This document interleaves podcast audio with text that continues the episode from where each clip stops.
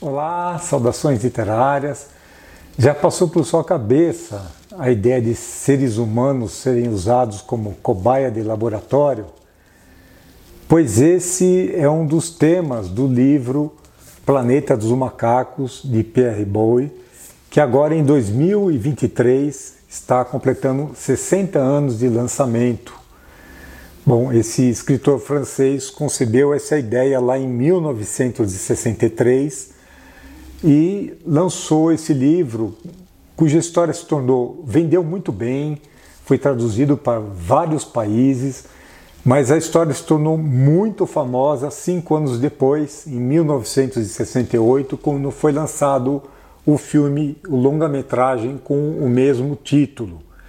Uma ideia perturbadora. Só lembrando que o sucesso foi enorme Houve várias sequências no cinema, ao menos uma ou duas séries de televisão, quadrinhos e outras mídias exploraram essa história. Só lembrando para quem esqueceu ou nunca teve contato com o planeta dos macacos, um grupo de astronautas, no caso do livro, o filme é ligeiramente diferente, chega em outra, após uma longa viagem, chega a outra galáxia e pousa num planeta chamado Soror, em outro sistema solar, onde os macacos são a espécie dominante. São três pessoas: um, um cientista, um astronauta e um jornalista que acompanha a missão. Nesse planeta Soror, Chimpanzés, orangotangos e gorilas são a espécie dominante e são divididos em castas muito rígidas, enquanto os seres humanos são vistos como animais irracionais e tratados como, como tal. O, o autor, Pierre Bowie, sempre rejeitou classificar essa obra como ficção científica. Ele conta que a ideia veio quando ele, numa visita a um zoológico, ficou impressionado com as expressões faciais dos gorilas e passou a imaginar como seriam as relações entre macacos e humanos. Ele não diz, mas sua história de vida também pode ter implicações que, que resultaram nessa história. Uh, ele era um engenheiro no Sudeste Asiático quando começou a Segunda Guerra Mundial e ele foi aliciado para atuar como agente secreto da inteligência da França. Mas ele foi descoberto por, pelos próprios franceses que não sabiam desse, desse acordo e considerado um traidor. Por conta disso, ele passou a trabalhar como escravo num campo de, de reclusão durante 25 meses ele quase morreu por conta dos maus tratos, desse trabalho forçado e doenças tropicais que nem eram tratadas direito.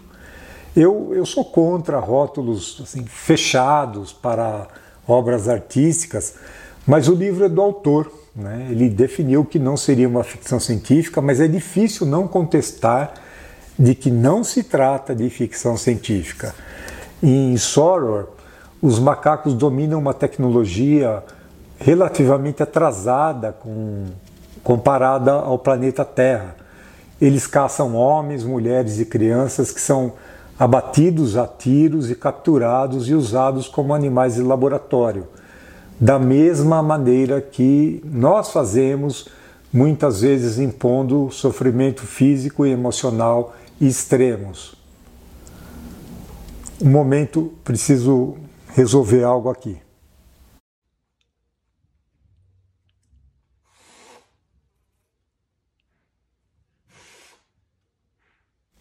É melhor evitar esse tipo de, de confronto. Melhor do livro é a ideia de Pierre Bowie, do autor. Como ficção científica, há elementos fracos. Ele apela muito para uma fantasia que beira a ingenuidade, como, como uma espaçonave de lazer se depara com uma mensagem numa garrafa de vidro em pleno espaço. A situação caberia mil anos mais cedo, mas no século 25 Aliás, o tom do diálogo entre o casal a bordo dessa nave dá a entender que machismo não recuou sequer um milímetro em séculos.